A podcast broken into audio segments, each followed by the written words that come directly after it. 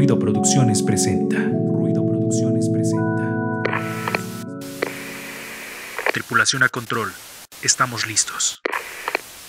5, 4, 3, 2, 1,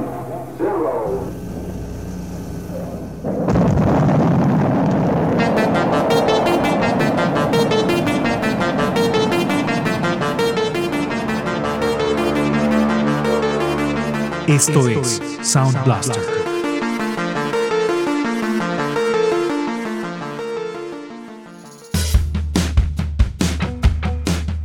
Un enorme saludo para toda la comunidad nerd chida que ya se encuentra aquí con nosotros, escuchando este podcast a través de sus dispositivos móviles.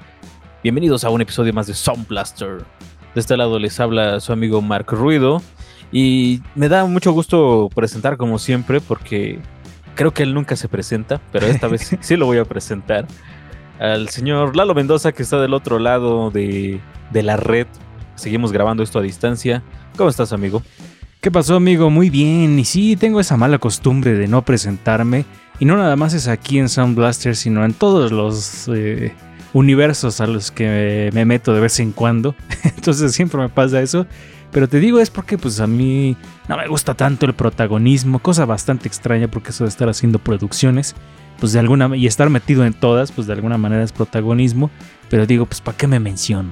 Entonces tengo ese problema, pero bueno, ya muy contentos de estar un episodio más después del episodio pasado que estuvo bien chido, donde estuvimos platicando de los zombies, uno de los elementos eh, pues más eh, famosos, más populares de la ciencia ficción, y hoy tenemos una plática eh, también sumamente interesante, clásica de la ciencia ficción, pero hoy con una peculiaridad, amigo, que traemos un testimonio real. Pues vamos a, vamos a ver de qué, de qué va el testimonio. Sí, vamos a hablar ya, ya ustedes ahí, ahora sí como programa matutino, ya ustedes allá en casita, ya, saben, ya saben de qué va el episodio de, este, de, este, esta semana. Vamos a estar hablando de, de precisamente de estos encuentros cercanos eh, que tienen que ver todo esto con, la, con los avistamientos este, ovnis, este, los contactos directos, las abducciones y, y demás cosas, pues ya lo dijo Lalo, tenemos ahí un invitado que nos va a venir a contar su testimonio, que también es, eh, me atrevería a decir que es parte de la comunidad nerd chida porque nuestro invitado sabe mucho también de la cultura pop. Exactamente. Entonces, entonces ya nos estará platicando y igual nos eh, irá comentando cosas referentes de, de, lo que le gustan respecto a la ciencia ficción en este tema que vamos a abordar el día de hoy. Pues amigo, mándanos a la cápsula de presentación y regresando de la cápsula ya les presentamos a nuestro invitado. Así es, vamos a escuchar esta cápsula introductoria sobre los encuentros cercanos con extraterrestres, alienígenas, marcianos y demás. Esto es Sound Blaster y ahorita continuamos.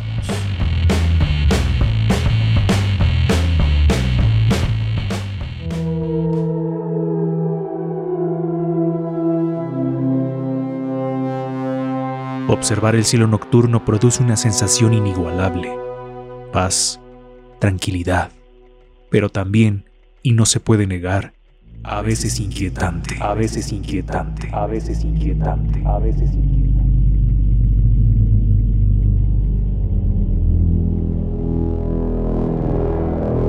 Pequeños astros luminosos fijos en el cielo, otros más que se mueven lentamente siguiendo sus órbitas, te hacen pensar que hay más allá de lo que tus ojos pueden ver.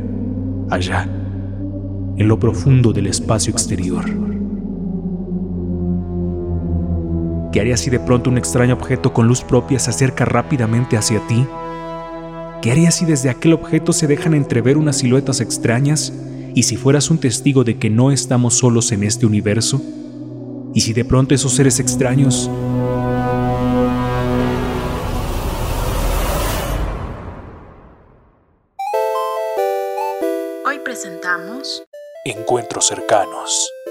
Testimonio real.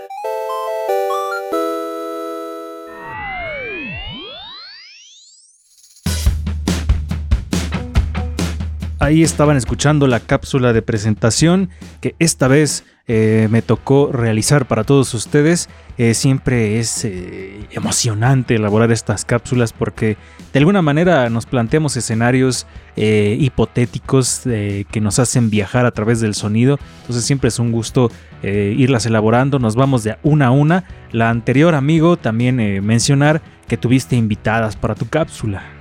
Sí, pues aprovechando, ya, ya, que lo, ya que lo mencionas, porque generalmente grabamos esto y ya después nos encargamos de toda la producción en torno, en torno al podcast, pues quisiera dar un agradecimiento y un saludo, como no, a, mis amigas Itzel Fernández e Ivonne Parra, que me echaron la mano ahí con unas cuantas voces para la cápsula que, que grabé en el podcast anterior. Entonces espero que, que, les haya gustado a todos ustedes, Nerchidos, y muchas gracias a ellas por, por ser parte también de la comunidad Nerchida y, y de estarnos echando la mano ahí. Oye, saludos a, a Itzel que luego anda también por ahí. Me ha, me ha, comunicado Black Panda que anda por ahí en la transmisión de Sonar. Ah, pues sí, qué, chido, qué chido que nos esté acompañando, que, que se vuelva un escucha frecuente de lo que estamos haciendo. Entonces me da mucho gusto también. Y ahora sí vamos con nuestro invitado que ustedes, si ustedes siguen las producciones de Ruido Producciones, donde ahora somos, eh, bueno, es nuestra casa, porque recuerden que ahora pertenecemos a Ruido Producciones, esta plataforma que se dedica a difundir contenido y producir contenido sonoro. Entonces, si ustedes conocen las producciones de Ruido Producciones, pues sabrán que hay otra que se llama Ruido de Fondo, donde nos dedicamos a difundir música independiente y otros temas de la cultura musical. Entonces de ahí es nuestro invitado. Hoy nos acompaña Resendis. Hola, ¿qué tal? Muy buenas noches o tardes, no sé en qué momento estén escuchando este podcast. Eh, gracias por la invitación. Ahora, el, para ser un poco más específicos, eh, cuéntanos de, aparte de ruido de fondo, que es donde estamos participando también ahí los dos, cuéntanos un poco de lo que haces, pues para que la gente, aprovechando el espacio, pues conozca lo, a lo que te dedicas. Sí, pues hago muchas cosas que, que siempre he dicho que no llenan los bolsillos de dinero, pero un poco de, un poco de ego nada más. Este dibujo, soy caricaturista político, ilustrador, eh, diseñador gráfico, docente, doy clases en prepa, licenciatura y maestría en ciencias de la educación. Y este, pues locutor en ruido de fondo. Eh, me gusta escribir también poesía y cuento. Y mm, pues básicamente eso es lo que hago. A veces doy, bueno, daba clases de baile, ahorita no he dado clases de baile. Y eso es lo que, lo que me gusta hacer Dirían las señoras, aquí el buen Resendis también es un estuche de monerías. Ándale. Moneros y monerías. Exactamente, moneros y monerías. También me da mucho gusto que, nos acompañes, Resendis. Este, yo también en algún momento llegué a compartir con, el buen Resendis allí en la frecuencia universitaria, en la radio aquí en Puebla. Y me da mucho gusto volver a, compartir este, este espacio ahora en, en, en podcast y y hablando de cosas un tanto ñoñas y nerds, pero ya, ya, ya ahondaremos en el tema, claro que sí. Pues, pues no, no va a ser este tan ñoño y tan nerd lo que vamos a hablar. Bueno, lo que de lo que me pasó, híjole, quién sabe, más bien es algo es vivencial, es vivencial. Sí, es algo vivencial muy extraño, pero sí, igualmente un gusto estar nuevamente compartiendo micrófonos con ustedes porque pues ya tenía un buen de tiempo y siempre, siempre es muy agradable eh, reencontrarse. Los amigos echándose flores, ¿cómo? sí, no, porque si no, entre, nos, si no, ¿quién, amigo? Luego así, porque si no, cabrón. Pero bueno, el caso es que, o sea, nosotros tres ya coincidimos en algún momento en, programa. Digo, Reséndiz y yo pues estamos ahí en ruido de fondo cada semana, pero hoy pues justamente como ya lo vieron en el título, vamos a hablar de los encuentros cercanos.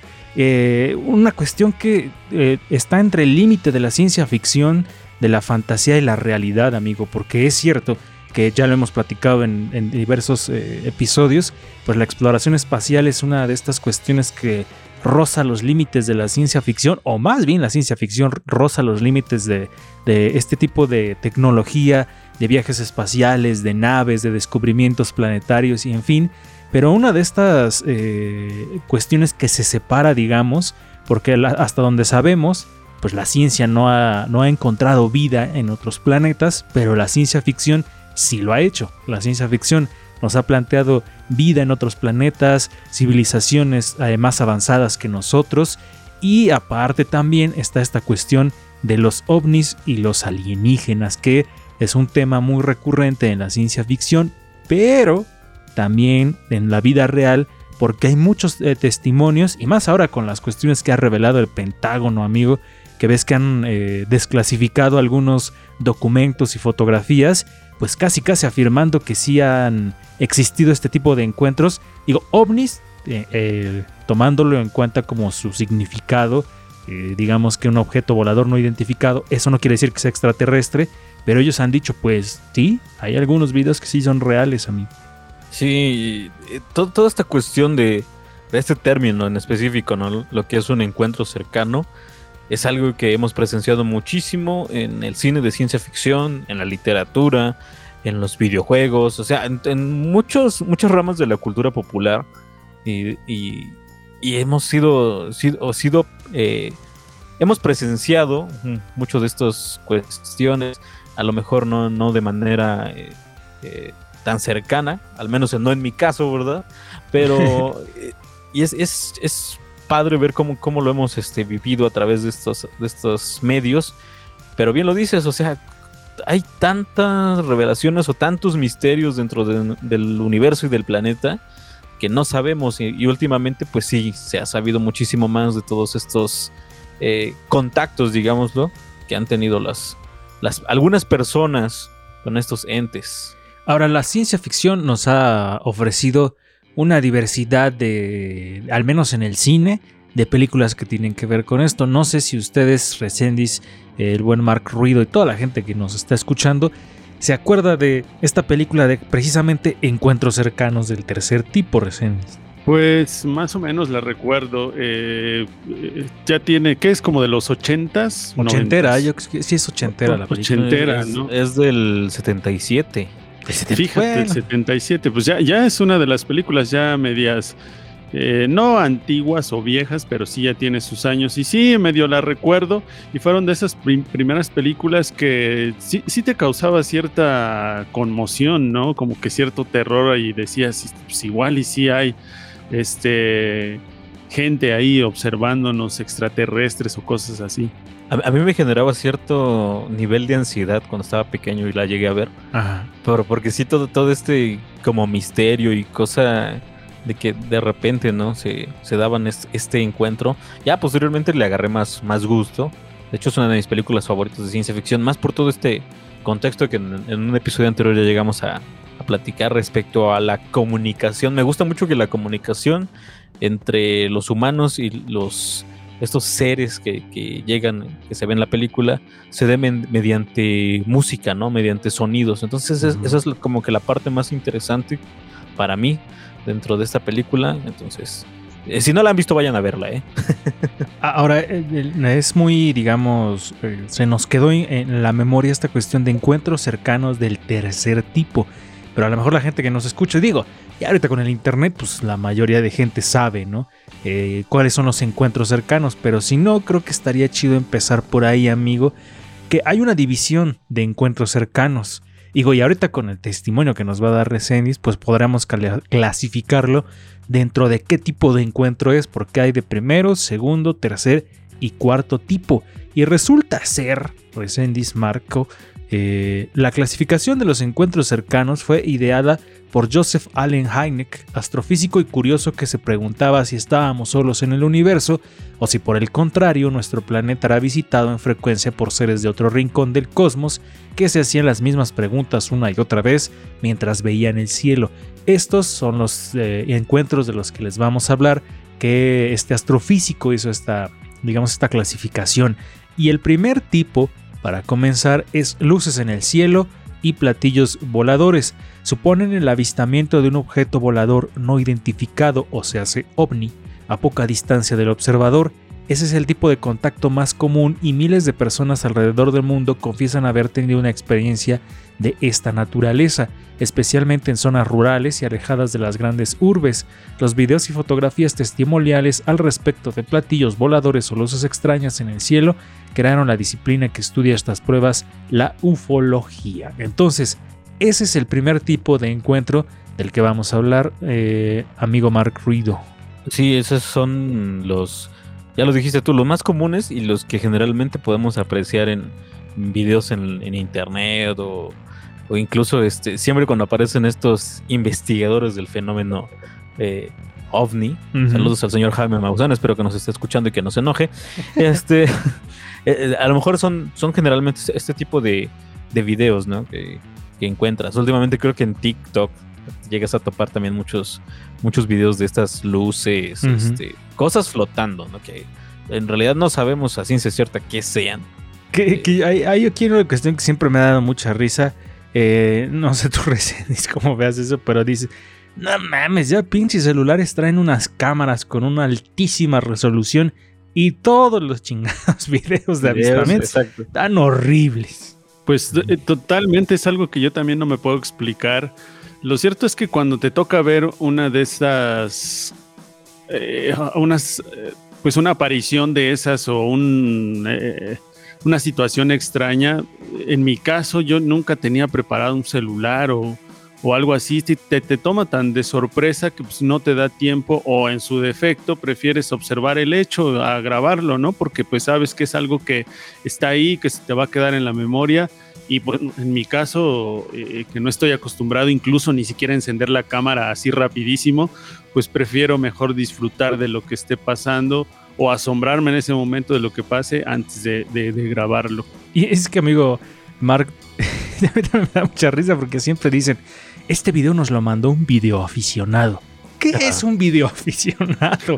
O sea, o sea, es un güey que está con su cámara todo el día o a qué se dedica un video aficionado, amigo? Es un, es un término bastante interesante. O sea, si es un video aficionado que todo el tiempo está con precisamente con el, equipo preparado para hacer una grabación, Ajá. entonces ¿por qué nos presentan un video de baja calidad? Entonces, sí, no pero sí, creo que es algo que, que sí nos, nos causa curiosidad a muchos. O sea, de por qué si, si ya pues, prácticamente tenemos no, no una cámara, una computadora en las manos. Sí. Entonces, ¿cómo, cómo es posible no que, que pase esto? Pero, pero bueno. Que recientemente. Ah, bueno, adelante, recién. Y, y en este sentido, y hablando de los primer, el primer encuentro, por ejemplo, el primer nivel de encuentro, ¿ustedes han tenido ese, ese primer acercamiento? Yo, la neta es que jamás he visto una. algo así. Nunca. O sea, lo más que he visto, pues son. No, es que. Creo que ni estrellas fugaces. No, una estrella fugaz he visto. pero no, yo no- nunca he tenido la, la dicha, porque yo sí lo considero, lo considero así. Y me encantaría ver algo, pero afor- desafortunadamente nunca me he topado así en el cielo. No sé tu amigo Mark, sí. Pues es que, eh, bueno, gran parte de, de mi familia vive en, una, en zona rural. Y entonces es- está chido contemplar el cielo en, es- en esas áreas porque pues no hay mucha contaminación de, de luz o...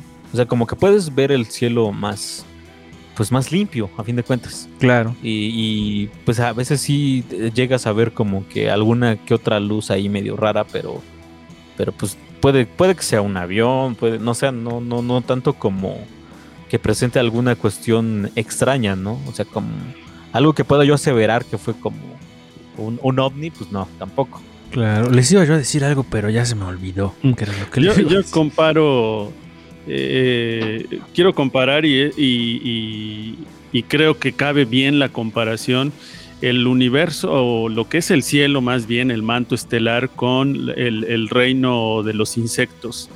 Eh, para mí es exactamente igual. Eh, Sucede que cuando uno se mete a un, a un, eh, a un lugar, a un prado ahí lleno de hierba, cualquier eh, sitio donde esté creciendo, hierba silvestre, así como tal, ¿no? Donde haya bastante maleza ahora en tiempos de lluvia. Si tú te metes ahí, y te vas así como explorando, vas abriendo las, las, las, hierbas que hay, ¿no? Entre la humedad, levantas piedras, ladrillos, vas rascando, te vas encontrando una serie de insectos a través del, del tiempo del verano que nunca has visto en la vida. Estoy súper seguro que si todos hacemos eso se van a sorprender porque te encontrarás cosas que nunca has visto. Y siento que sucede lo mismo en el cielo Alguien había dicho que hace cuánto no nos detenemos a mirar el cielo. Y yo cuando era niño, eh, era algo que hacía incluso con mis primos. Nos, nos subíamos a, a, los techos de las casas y nos quedábamos ahí durante horas mirando el cielo porque nos gustaba ver precisamente cosas extrañas para nosotros las cosas extrañas eran, como dice Mark, ahí ver luces que se detenían de repente, eh, como incandescencias, ¿no? Estaban ahí muy brillantes y de repente se apagaban, estrellas fugaces, siempre veíamos estrellas fugaces, eh, de repente sí logramos ver objetos que eran, eh, o sea, que sí llevaban una, un movimiento y que de repente se desaparecían, ¿no? Ah, entonces sí, observar el cielo sí era eh, para nosotros sí era como, como descubrir siempre nuevas cosas. Sí, es, es, es que en las comunidades que tienen menos contaminación lumínica se aprecia mejor y siempre es un ejercicio interesante este de estar escudriñando el cielo, porque sí, ves todo tipo de fenómenos astronómicos y si por ahí tienes la buena suerte, pues incluso hasta te toca ver algo extraño. Y vamos con el segundo tipo y aquí es donde vamos a entrar al testimonio que hoy nos trae Resendis, porque creo que está mezclado entre el primero y el segundo tipo. El segundo tipo, un encuentro de este segundo tipo ocurre cuando el observador no solo mira un ovni, también es testigo de cómo este objeto extraño interactúa con el medio, causando alteraciones al ambiente o interactuando con él. Los ejemplos más comunes son el aterrizaje o despegue de una supuesta nave espacial, el contacto con animales o plantas, como los círculos en los cultivos del Reino Unido, o la falla de aparatos eléctricos ante su presencia como teléfonos o motores. Y también otras características son calor o radiación, daños, eh, les decía, el terreno a la vegetación, animales asustados, parálisis humana y esta cuestión de la interferencia con algunos aparatos. Entonces aquí, amigo, Mark, queremos entrar al, al, digamos, al testimonio porque creo que está mezclado entre el primero y el segundo tipo. No sé si quieras agregar antes algo más. No, pues si quieres vamos, vamos al, testimonio que nos, nos va a presentar el invitado el día de hoy y ya, ya posteriormente ahondamos más en lo que en la cuestión de lo que va a hablar de un encuentro del tercer tipo. Y es que eh, aquí Resendis presente nos va a contar justamente de un encuentro que tuvo con unos seres, bueno, no con unos seres, pero, pero un encuentro extraño que es una, una anécdota de la familia bastante interesante porque jamás nadie le ha pasado eso y siempre es como, como dices, rayos, ¿qué fue lo que vi? Adelante con el testimonio. Entonces le ponemos voz de testimonio, así de como del este, ¿cómo se llama ese güey que habla así? Loquendo, como del Loquendo. ¿Qué tal, amigos? Ja, ja, ja. Ahora adelante, sí. adelante. Eh, pues anteriormente, yo tengo 43 años y esto, cuando tenía yo unos, ¿qué serían? 12, 13 años, eh, con mis primos normalmente les digo, teníamos esta costumbre de ver el cielo, ¿no? En, tiempos de verano o, en, en, los fines de año, cuando más el cielo está estrellado y está bastante limpio. Y pues sucedían esas cosas, eh, que veíamos objetos extraños, objetos voladores no identificados, ahora llamados, ¿no? Eh, ya había algunos familiares que habían visto algunas otras naves, incluso ellos se atrevían a decir platillos voladores arriba de sus casas, los habían visto. Ah, sí. Y este, sí, sí, ya varios tíos habían mencionado, o sea, como tal, un platillo volador flotante sobre su casa y lo habían visto no solamente una tía, dos, ¿no? O sea, varios habían ya tenido las experiencias no mames, eso no lo sabía. Y, para, nos, para nosotros era como muy curioso, por eso es que nos interesaba ver el cielo, porque decíamos, algún día vamos a ver una nave espacial, ¿no? Para nosotros era nave espacial, no era un platillo volador, era una nave espacial. Bueno, el, relato como tal, para no hacerla tan cansada, era, era que venía yo con mi madre, veníamos de la de casa de mi abuelo, de mi abuela, eh, eran como las 11 de la noche, no recuerdo muy bien. Eh, regresábamos a casa, ¿no? Mi, mis- mis- mi papá, mi hermana creo que iban atrás, o no sé si se habían adelantado, iban atrás. Nosotros eh, íbamos ya rumbo a la casa. La casa eh, todavía estaba con alguno- en algunos terrenos baldíos, no había muchas casas alrededor, pero pues caminábamos, ¿no? Constantemente en, los- en la, en la noche, no, no había peligros ni nada de esto. Y ya cuando íbamos llegando a la casa, nos eh, eh, vimos algo extraño en el cielo, una luz eh, que poco a poco empezó a hacerse mm, cada vez más grande, ¿no? A nosotros nos llamó la atención porque, pues, de primera instancia, todo oscuro, no había tanto ruido, no había tantas casas, un silencio casi absoluto, y de repente la luz esta se empezó a hacer un poco más grande eh, pues ya nos empezó a llamar la atención un poco y, bueno, a medida que nosotros íbamos avanzando a la casa, esta luz este, se iba haciendo cada vez más grande y iba y también iba avanzando hacia nosotros. Entonces, eh, pues era una luz bastante intensa, blanca, yo la veía.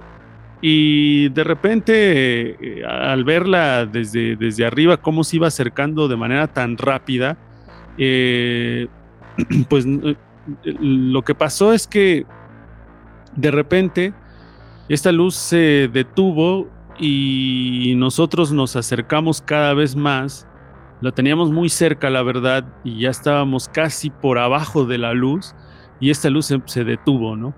Eh, se detuvo como una especie de objeto flotante, pero era tal la intensidad de luz que no le alcanzaba a ver la forma. Yo no le alcanzaba a ver la forma, salvo un pico de un lado, un pico eh, como, como brillante, pero la, la inmensidad, o sea, ¿qué estamos hablando? De un diámetro de hasta unos 5 metros o, o más, ¿Y a- ¿no? O sea, como sí, a qué sí, distancia estaban de la, de la luz? nosotros estábamos como a unos 3 metros, 5 metros Wow. primero, ¿no? Eh, bueno, la luz se nos acercó mucho, ¿no?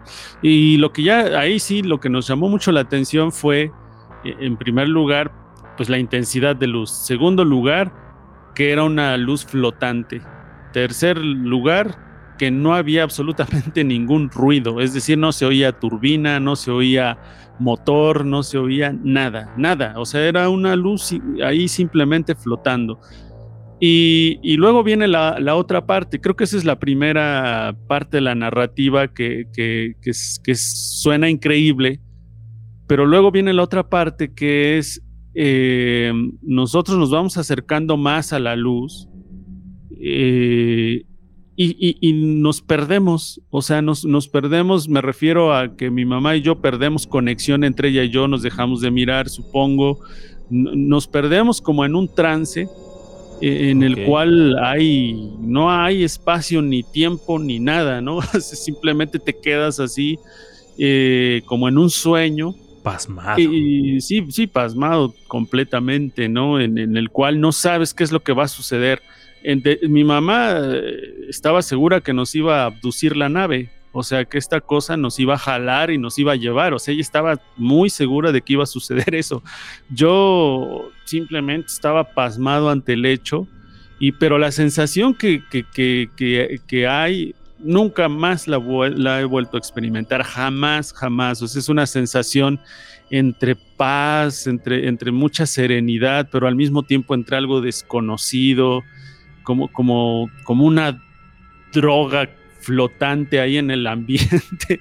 es, es sumamente O sea, pero sí sentiste paz en algún momento porque apenas estaba yo escuchando unas cuestiones de estas de los encuentros cercanos y decían al principio como que da miedo, o sea, la mayoría de personas que les ha pasado eso, a la mayoría le da miedo y después sienten como una tranquilidad. Sí, sí, totalmente. Yo, Oh. Claro, al inicio vimos la luz enorme y te vas acercando y la luz viene hacia ti y dices, "Ahora, ¿qué onda? O sea, ¿qué va a pasar? ¿no? Evidentemente hay miedo. Y luego lo ves, eh, pues, no deja de ser un objeto extraño, algo que nunca has visto en la noche, pues sí, experimentas un miedo muy grande. Pero ya en ese proceso del trance, yo así le llamo, es una especie de trance donde les digo que no hay espacio, tiempo, nada, te quedas simplemente como si como si te estuvieran borrando tus recuerdos, como esas escenas de la película Ajá. donde te quedas así, que te borran los recuerdos, pues así. Pero después se, se siente como cierta tranquilidad, ¿no? Como, como que no pasa nada, como que estás ahí flotando únicamente, no eres tú y la nave, nada más, no hay otra cosa. Y luego viene la otra parte, que es ya la, última, en, donde pues estamos en ese proceso. Mm, no había ningún sonido hasta entonces, pero los perros empiezan a ladrar. Eh, eh, empiezan a ladrar, empezamos a reconocer los sonidos, ¿no? Eh, los sonidos de la noche, ¿no? O sea, el ambiente, ¿no? El ambiente. Sí, exactamente, el ambiente nocturno, pues, a lo mejor grillos, ramas, no sé, perros, y lo, más los perros empezaron a, a, ladrar, salieron, salieron de sus casas y pues, yo creo que ante el hecho extraño, y viene el otro sorprendente, que esa luz tan gigante de ese diámetro tan grande empezó a elevarse por encima de nosotros, se eleva a unos 5 metros, qué sé yo, y se pierde entre la nada, ¿no? A una velocidad increíble. Pausa dramática. Órale. Y así se fue y ya, simplemente no supimos más. y, cuando lo viste, ¿Tú qué pensas? Digo, porque platicando siempre con mamá, ella nos dice, no, yo pensé que nos iban a llevar. O sea, porque tienes ya como preconcebida esta idea de, de son seres extraños, pero tú sí pensaste algo así o no, o sea, o qué, qué o no se piensa en esos momentos, o, o, dijiste es un avión extraño, es una nave, o, o qué, cuál fue tu, tu pensamiento. Mi pensamiento fue utilizar como la lógica, porque creo que cuando estás ante un hecho de esa naturaleza, eh, bueno, al menos en mi caso, como que traté de decir, a ver, ¿qué será? O sea, no, no, no creo que sea algo extraño, algo, debe ser algo, algo creado por el hombre. Cualquier cosa, una navecita creada por el hombre, algo a control remoto, eh, un avión, un helicóptero, ¿no? Pero, pero va perdiendo el sentido porque dices, a, ver, o sea, no hay ningún ruido, no hay turbinas, no, no, eh, viene la otra parte que no encuentras una explicación lógica. Yo no experimenté esa parte que dice mi mamá, o, no lo recuerdo, ella estaba muy segura de que nos iba a llevar, o sea, de que sí nos iba a abducir, porque sí, de repente la veíamos casi por encima de nosotros y se quedó ahí, además fija. Eh, yo, yo no sentía eso, yo, yo sentía en el, que estaba en el trance, nada más, pero, pero no, mm, ni siquiera, ni siquiera puedo decir que fuera una nave como tal, porque no le vi forma de nave, ni le vi forma de platillo volador, sería una mentira. Yo simplemente le vi forma de una luz gigante y hasta arriba de la luz un pico un pico enorme, un medio metro que le veía de pico y, iluminado el pico, pues era lo único que yo lo pude ver de forma, este, o sea, fuera de la luz, esa forma es lo único que alcancé a ver. Y, tú no, digo, hace rato nos platicabas que eres eh, caricaturista e ilustrador, nunca la has dibujado, así ya a detalle, o sea, ponerte a realmente hacer como el el flashback, como dicen, que odio utilizar palabras en inglés así, pero, o sea, el recuerdo, o sea, ponerte así a recordar exactamente el momento y empezarlo a dibujar tal cual, incluso el escenario, la casa. Estaría chido hacer ese ejercicio. Sí, el recuerdo la casa, el dibujo o la viñeta que me viene a la mente es mi mamá y yo, o sea, como viendo hacia arriba, separados ella y yo, y la luz enorme enfrente de nosotros, casi arriba, a una distancia de unos tres metros, eh, les digo, con ese pico saliente ¿no? en la parte de arriba y ya, ¿no? O sea, es la oscuridad y, pero una luz y, y, fíjense, no era una luz, ahora que lo pienso, no era una luz de esas como de reflector, ¿no? De esas luces que dices, ay, güey, alumbra así un montón alrededor. No, no, no, era una luz concentrada en el mismo objeto. Ya, no era una luz resplandeciente. Ajá sino que sí era una luz muy concentrada en el, en el, en el solo objeto, pues, en ese. O sea, era, como, era como una especie de objeto luminoso, digámoslo así. Ajá, sí, exactamente, era más, más eso. Mm. Adelante, amigos, si tienes alguna pregunta para el testimonio. No, es que, es que me sorprende mucho. O sea, o sea, a pesar de que ya tiene rato que nos conocemos, creo que nunca nos había platicado ya de manera más, ahora sí que aquí en corto, toda esta esta anécdota y la neta sí estoy sorprendido porque, o sea, nunca había eh, conocido a una persona que narrara tan detalladamente una cuestión de estas, ¿no? A lo mejor eh, conoces personas que te narran eh, sus este, testimonios de una índole paranormal, ¿no? Digámoslo. Ajá. Pero ya hablando de esta cuestión de, de un acercamiento, de un encuentro, de- digámoslo así, de un encuentro extraterrestre, entre, entre comillas, ¿no? Porque no sabemos exactamente de qué se trató. O sea, es, es, es bastante sorprendente. O sea, sigo, dirían, sigo en shock. Y es que por más que te pones a pensar, dices, a ver, por el año en que sucedió, que no sé qué año era, a ver, hagan por, háganse por ahí la cuenta mientras les digo esto, pero, o sea, no era un helicóptero en primera porque no había ruido, y aparte la forma, pues es eh, evidentemente muy distinta, no era un avión, y en ese momento no existían los drones, que es lo que, o sea, si te pasara eso ahorita, lo primero que pensarías, al menos yo diría, "Ah, es un Sí. dron, ¿no? O sea, es un dron, y porque hay drones ya muy extraños o muy eh, muy perfeccionados, ¿no? Que podrían fácilmente emular a este objeto que nos platica Resendiz, pero en ese momento ni de pedo existían los drones, ¿no? Entonces dices, ¿qué chinga era? O era un experimento de tecnología que estaban desarrollando, o era una cuestión eh, extraterrestre, por llamarlo un objeto que no era de este planeta, o, qué, o sea, no, no encuentras eh, una, una comparación con algo de cosas que ahora sí tenemos, ¿no? Ahora es más fácil decir, ah, es un dron, ¿no? Es una nave que están probando, es lo que sea. Pero en esos momentos, el- no sé qué año era, pues no existía todavía esta tecnología como la de ahora. Yo supongo que estamos hablando de los noventas más o menos. Y, hay algo que, que a mí me sigue sorprendiendo, o, o sea, aún hoy en la actualidad, aunque, hay- aunque tengamos, como bien dices, drones, este, pues ya a lo mejor algunos otros artefactos que funcionen pues, de primera tecnología, es que eh, era muy común eh, que los objetos que nosotros veíamos en el cielo tendían a dibujar ciertas formas geométricas para irse. Eso sí lo vimos constantemente con unos primos, o sea, de repente veíamos así como una luz en el cielo, parpadeaba, eh, se iba en línea recta, luego hacía un quiebre, ¿no? A unos 90 grados y luego se perdía totalmente en la nada. O sea, eso lo veíamos constantemente.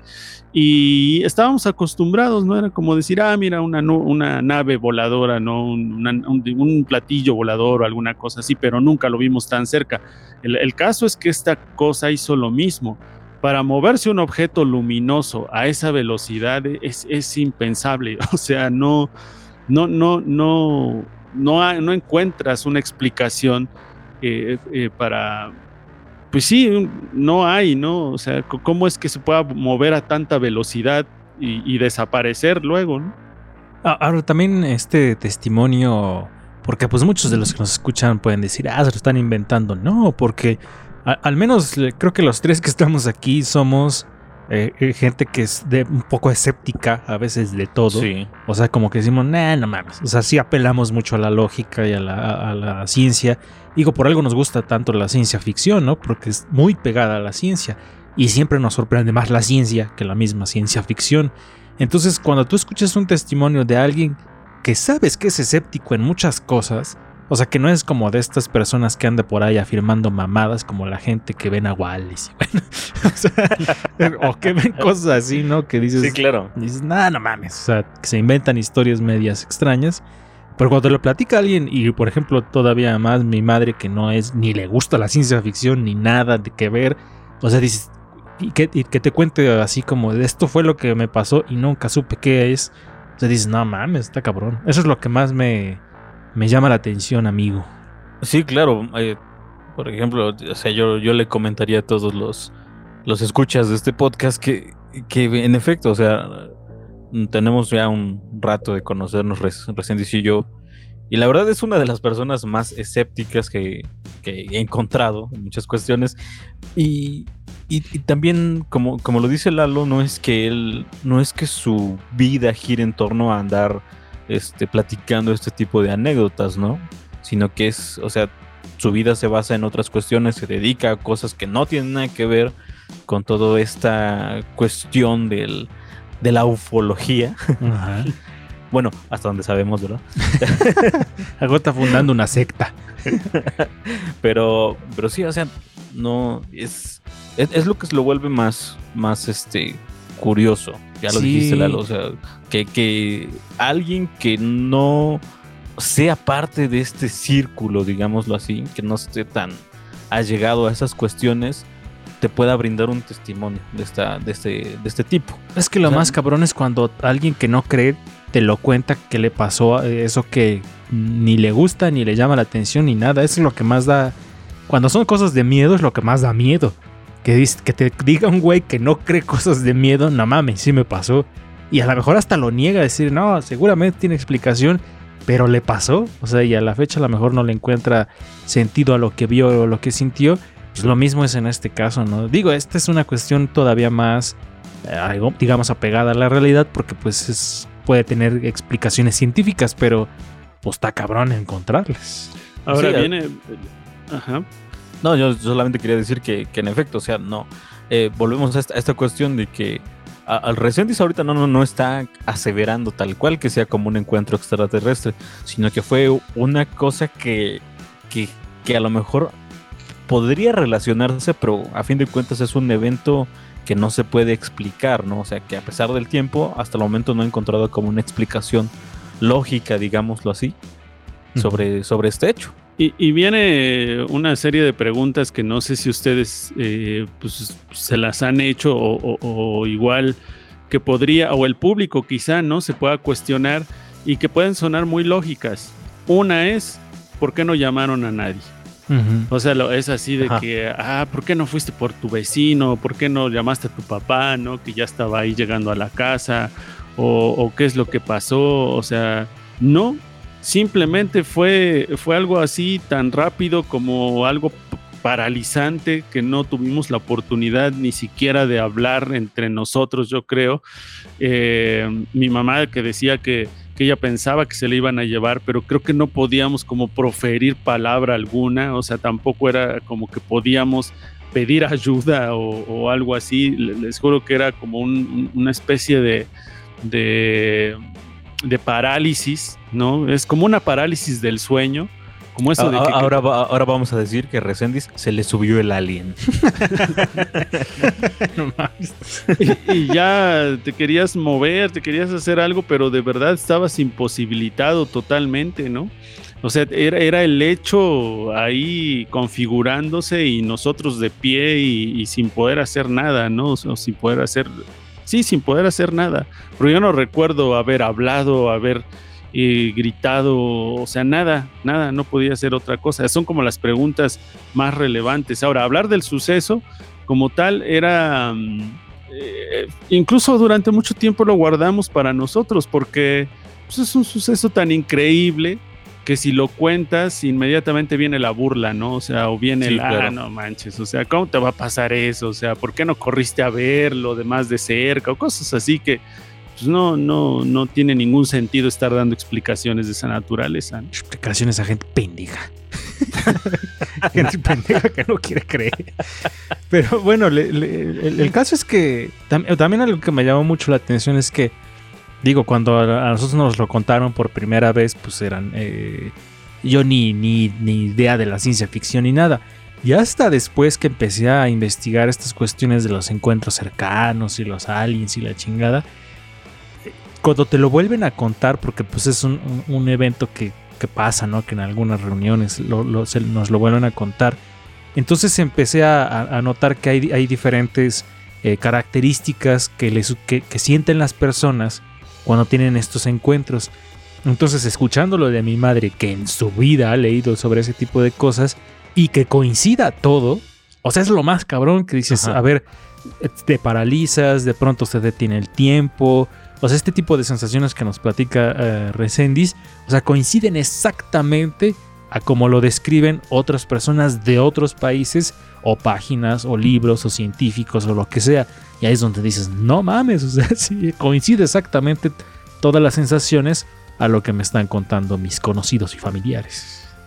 Es que ya, ya sería mucha coincidencia, ¿no? Que muchos de esos testimonios pues manejen cuestiones tan similares. Entonces sí, también no es como que se la saquen de la manga, ¿no? Y, y- en diferentes contextos, deja, O sea, porque puede quien diga, ah, no, pero qué tal que, que lo, ya, ya había leído tal testimonio, o sabía de tal caso y nada más está sacando. No, o sea, a fin de cuentas, eh, pues esto sucede, hay testimonios de sucesos así en todo el mundo, eh, les digo, con, en diferentes contextos, diferentes niveles de educación, eh, diferentes idiomas incluso, entonces y que muchas cosas coincidan así también suele ser un tanto sorprendente. Sí, y yo les digo a los que nos escuchan, imagínense ustedes que su mamá que constantemente les dice, ay, que estás viendo esas cosas, esas cosas de muñecos, o esas cosas, o sea, una persona así y que después te cuente que le pasó algo de eso, es donde dices, no mames. Y viene, otra cuestión que, por ejemplo, en la parte sobrenatural o la parte de encontrar cosas de miedo, de terror, hablando de, cosas monstruosas, fantasmas o fantasmagóricas, eh, y hay veces que tú dices, hay que, incluso en algún momento hasta jugamos, ¿no? A decir, vamos a encontrar cosas, este, eh, vamos a buscar cosas así extrañas o sobrenaturales, ¿no? Entonces sueles irte al panteón y como que tú mismo puedes recrear toda una atmósfera que los mismos sentidos te pueden engañar y te pueden llevar precisamente a imaginar, a ver cosas, a escuchar. O sea, ¿por qué? Y hasta se puede dar en, de forma colectiva, ¿no? ¿Escucharon eso? Sí, sí, lo escuché, ¿no? Y entonces ya lo imaginan todos juntos y, y lo aseguran como si lo hubieran vivido. Acá no. Acá no, porque nunca fue una búsqueda de nada Aquí fue, simplemente ser partícipes de un hecho que se dio ahí, un caso fortuito y que pues, aparecimos ahí nada más porque sí, ¿no? O sea, no, no íbamos pensando en que nos íbamos a encontrar una nave o algo así. Sí, claro, o sea, si bien lo dices, a, veces la ya vas como sugestionado, ¿no? Cuando tratas de, de, buscar este tipo de cosas, pero sí, en efecto, cuando, cuando no es así, entonces, ¿cómo? Es un. Siempre es, una historia sumamente inquietante porque te empiezas a poner a pensar y dices, no manches, ¿qué se sentirá? Digo, al menos en mi caso, no sé, tu amigo Mark Ruido, si te gustaría tener un encuentro de este tipo. A mí me gustaría que me abducieran, la neta. ya así de plano, ya que me así de plano. No, manches, pero es que no sabes qué te van a hacer. Es que, es, exacto, pero, o sea, a veces me pongo a pensar, o sea, ya lo dijiste, no sabemos lo que vaya a suceder, pero si, fuese en un plan eh, chido, buena onda, digámoslo, estaría padre, ¿no? Porque es que no como sé, conocer. Es que nos pensamos que va a ser así, ¿qué tal que no? Ajá, pero no, no, no, no sabemos, a fin de cuentas. Y es que además no hay conocimiento de absolutamente nada. O sea, yo me acuerdo que en ese momento eh, que mi mamá decía que ella pensaba que sí nos iban. Obviamente ella ni siquiera utilizaba la palabra abducción, ni yo sabía que era la abducción, sino simplemente decía mi mamá nos va a llevar. O sea, esta cosa nos va a llevar porque estaba casi ya encima de nosotros y ya con una luz proyectada prácticamente, ella decía, no, porque incluso hay cosas que ella se acuerda o tiene otras referencias, ¿no? Que, completan más la historia, pero ella, ahora que yo lo recuerdo, decía que sí, casi estaba encima de nosotros y que ella decía ya, o sea, ya valimos, ya nos llevó. Eh, entonces, eh, no, la otra parte que, que, no conocemos, ¿no? Está, está dada por, como ustedes bien lo dicen, la ciencia ficción, ¿no? De que te puedas encontrar un extraterrestre y que te pueda pues, no sé, hacer algo y además es un tipo deforme y bueno, o sea, toda esa exageración de la, de la ciencia ficción, pero créanme que estando ahí nada de eso es, es verdad, o sea, la ciencia ficción no le llega a estas sensaciones que son por demás tan extrañas, o sea, no, no, no te alcanzas a imaginar lo que puede haber ahí. Sí, claro. No manches, amigo, ¿cómo ves? No, pues está, o sea, nos deja pensando a fin de cuentas. Digo, no, no, no podemos aseverarlo, ¿no? O sea, Resendiz fue quien, quien vivió esto y no, no, no podemos a lo mejor dimensionar o, sentir lo que tanto él y su mamá pues, vivieron en ese momento. Y es, es complicado, ¿no? Eh, ponerte en, en, su lugar. Y digo, ya eh, un poco continuando con esto de los encuentros, pues ya viene el, tercer tipo, que es ya cuando, pues ahora sí que tienes contacto con las entidades de la nave, ¿no? Que a lo mejor incluso hasta puedes que te lleven, entonces eso ya es un grado más allá.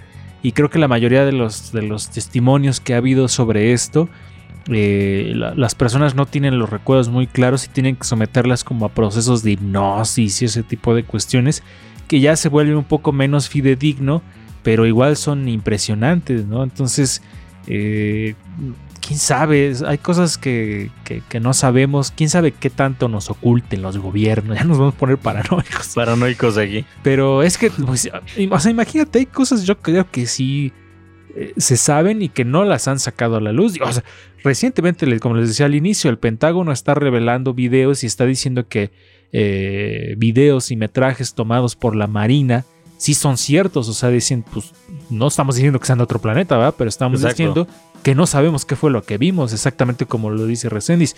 Yo no estoy diciendo que sea un extraterrestre o una nave de tal planeta, simplemente es un objeto que no conoces, ¿no?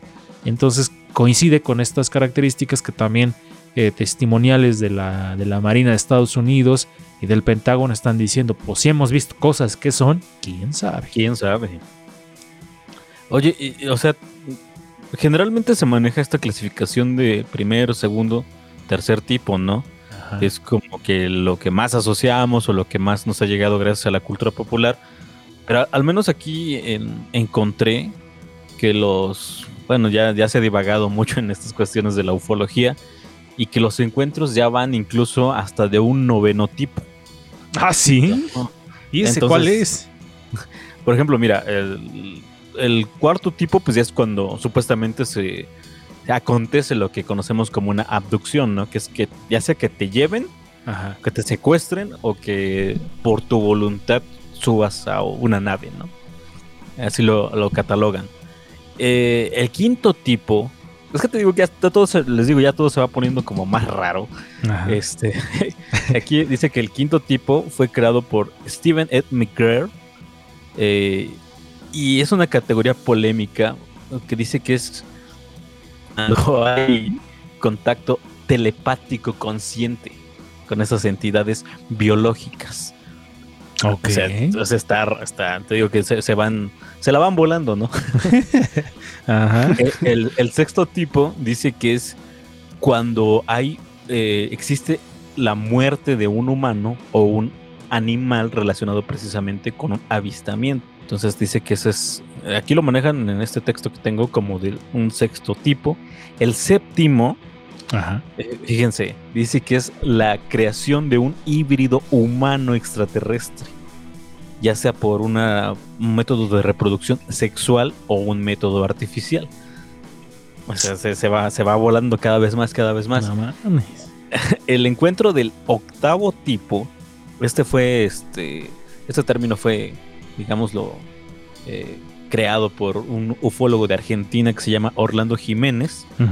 Y este dice que es que el que se produce cuando las personas, fíjense, está bien raro y, y, y como que sí suena a, a temática de ciencia ficción, de alguna buena película, así que ustedes ahí anótenla si les gusta escribir guiones, que dice que es cuando las personas se encuentran conectadas permanentemente con seres de otros planetas. Y, y este encuentro pues quiere decir que hay un como una preparación previa y todo esto es mediante meditación y todo es como una forma telepática. O sea, como si tú te comunicas aquí con un ser en, ot- en otra galaxia, pero telepáticamente. O sea, tú sabes qué pasa allá y ellos saben qué es lo que está pasando. O sea, como Así que concertan una cita. Ajá. Ajá. Tengo cita con el extraterrestre. Es una como canción ochentera chafa, ¿no? Tengo. O, co- o como comedia, este, una película de comedia noventera, ¿no? Mi Ah. cita con el extraterrestre. Como, pero, pero sí les dije, hablando de eso, eh, de estos, estos encuentros extraños que eh, en alguno, es que recuerdo mucho esas idas y venidas a casa de mi abuela, porque pues nosotros no teníamos coche, entonces luego nos quedábamos a platicar en casa de mi abuela, eh, salíamos tarde, eh, había las lluvias, los, no había pa- caminos pavimentados, no había carreteras, asfalto, nada que ver, eran veredas, básicamente veredas donde nosotros pues, llegábamos a la casa y se llenaban algunos caminos y recuerdo que mi papá nos llevaba así en la bicicleta o regresábamos caminando. En uno de, esas, en uno de esos regresos, antes eh, del suceso de este de la nave, anteriormente yo recuerdo que iba mi, papá y mi mamá adelante, iban caminando, yo iba atrás y a unos tres metros de distancia de ellos. Y, y esta es otra cosa que tampoco cuento porque también es como muy increíble.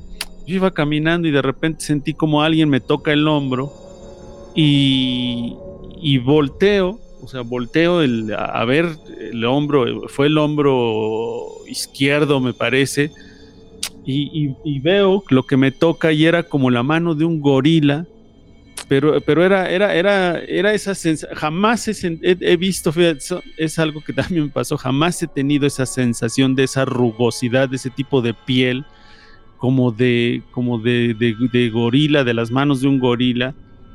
Eh, me jaló y yo volteé y vi un ente negro, entonces es curioso, pero vi un ente negro que me detuvo y sonrió o sea, yo lo único que le alcancé a ver fue la sonrisa, pero era una cosa enorme, negra, negra, negra en su totalidad. Y mm, no, no me dio miedo, no me dio un poco de miedo, un poco de coraje, eh, me quedé como pasmado, alcancé a mis papás y ya, eso fue todo. Pero esa sensación, ese, toque en mi hombro, es, ese, esa mano, eh, que eran más bien como tres dedos, algo así. Eh, son, son, era una textura tan extraña que nunca he vuelto a ver en mi vida. Y, y cuando volteé y vi este sujeto negro, o sea, era un sujeto como un, eh, ¿qué sería? Como un murciélago gigantesco, pero completamente negro, ¿no? ¿Eres tú, Batman? no mames, ¿Y eso qué tiempo antes fue del, no, del sí, tenía yo como 10 años, 8 años, que justamente era ese camino que atravesaba, aquí en Cuautlancingo hay un camino que atravesaba, eh, se llama, el, creo, Cuauhtémoc, o Moctezuma, creo que se llama esa calle, que sale al preescolar Vicente Suárez, que sale al centro. Que ya no en se esa, puede pasar. En esa, en esa avenida había un colorín, un árbol muy grande, donde mi papá nos había contado, mis abuelos incluso, que anteriormente, en tiempos de la revolución, ahí colgaban en ese árbol, colgaban a la, a la gente, ¿no? Este, y pues era un, pues ahora sí que como un lugar de sacrificio, ¿no? O los fusilaban o los colgaban en ese árbol que estaba por ahí, ¿no? Entonces, sí, sí, había como una vibra ahí media extraña en, ese, en esa vereda específicamente. Wow. No mames. Ya me dio Seguimos en shock. no manches, ¿qué, qué, qué, qué- qué, este testimonio nos está proporcionando No, recién? eh, y aparte, yo no sé si, si uno se vuelve susceptible, uno no se acuerdan de cuando les dije que vi la muerte de un chico un día antes y todo lo que iba a pasar. Ah, Eh, sí, cierto. O sea, ya nos estamos metiendo con otros temas y no sé si quieren que les cuente, pero Yo creo que, yo Ya- opino que lo dejemos para una segunda. Para otra, sí. Exacto, cuando hablemos de destino final y la premonición. O lo dejamos pues, para un en vivo, también puede decir la gente que Ah, un podemos en sí, hacer. vivo, un en vivo estaría bien. Pero entonces, pues yo creo que aquí le dejamos también para que la gente se quede picada y nos regale más reproducciones, ¿verdad? En nuestros videos. Porque si no, este, este lo deberíamos cobrar, amigo. Hay que ponerle ahí que... Va- Bueno, vayan a, vayan a Patreon. ándale, vayan a Patreon a escuchar la segunda parte. Creo que les vamos a quedar a deber las rolas. Entonces, para, para irnos despidiendo, amigo, y ya que se monetice completamente este video. Estos, estos testimonios son específicamente para, para ustedes, pues, son mis amigos y son para, para la gente eh, relatados de la, de la manera más honesta que, que- de verdad puede existir, porque yo sí soy muy escéptico de muchas cosas, siempre le he tratado de encontrar el orden lógico de las cosas, de la ciencia, de leer, de, de buscar por todos los rincones hasta decir, a ver, no, o sea, no voy a creer en lo primero que vea. Y, y- y han sido súper contadas las veces que yo he, dicho esto, eh, que he compartido esto, porque para mí es algo muy, muy especial y, y no me arrepiento de vivirlo. Al final de cuentas son, fueron sensaciones que, que jamás me arrepentiría y, y que doy gracias que me hayan pasado. Pues ya lo oyeron amigos, están escuchando una primicia de alguna manera un testimonio de una persona que no, como les decimos, pues no va por ahí por la vida tratando de engañar a la gente con esto, porque ni se dedica a esto ni nada. Son un testimonio simplemente de algo que sucedió y que a la fecha no le encontramos explicación en la familia. Entonces, por ahí escucharán a- algunos otros programas y todos donde también se cuentan estas cosas de- de encuentros cercanos y así, pero no con un testimonio de esta naturaleza, amigo. Ya, ya me imagino a la gente que conoce Resendis, a sus amigos o demás, este, que de repente escuchen este podcast, se van a sacar de onda. Al saber este testimonio, porque pues ya, ya nos dijo que es algo como muy personal y, y no es como que precisamente vaya por la vida contándolo, ¿no?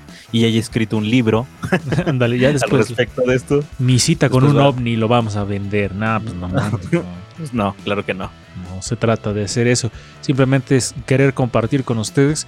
Nos estábamos guardando este episodio, ya lo teníamos pensado el, el buen amigo Mark Ruido y yo, porque pues precisamente como somos gustosos de la ciencia ficción, pues dijimos, este va a ser especial porque contamos con un testimonio chido, no como los míos que de, de- de los críptidos que me encontré, que pues no mames. Del Yeti, de, del Yeti poblano. Ándale. Digo, yo vi cosas, no sé qué eran, pero también vi unos animales. Pero vi- de, de que viví. Ándale, entonces, eh, pero bueno, este sí ya es testimonio chido. Así que hasta aquí nuestro episodio, amigo. Vámonos. Pues ya, ya nos vamos.